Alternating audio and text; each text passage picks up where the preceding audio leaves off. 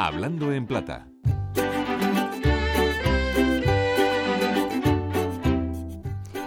Y es posible que tengamos la sensación a veces de haber olvidado algunas de las cosas que aprendimos en aquellas clases de lengua. Hoy hablamos de gerundios.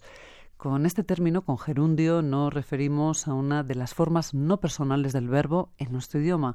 Son tres. Lo recordamos, por ejemplo, cantar infinitivo, cantando gerundio y cantado participio y se llaman no personales porque no sabemos si decimos cantar, cantando o cantado quién lo hace. Y esto lo contamos sobre todo porque, aunque para muchos oyentes haya pasado mucho tiempo, seguro que utilizan esta palabra gerundio en expresiones como date prisa, arreando, que es gerundio, o marchando, que es gerundio, aquí tienes las cervezas, o estudiando, que es gerundio, ponte ahora mismo con los deberes. Pues en ese arreando que es gerundio está la forma gramatical y su explicación, por decirlo así. Decimos que es gerundio, porque sí, lo es, con ese ando al final para entendernos. Por eso no debemos equivocarnos y decir cosas como al grano que es gerundio.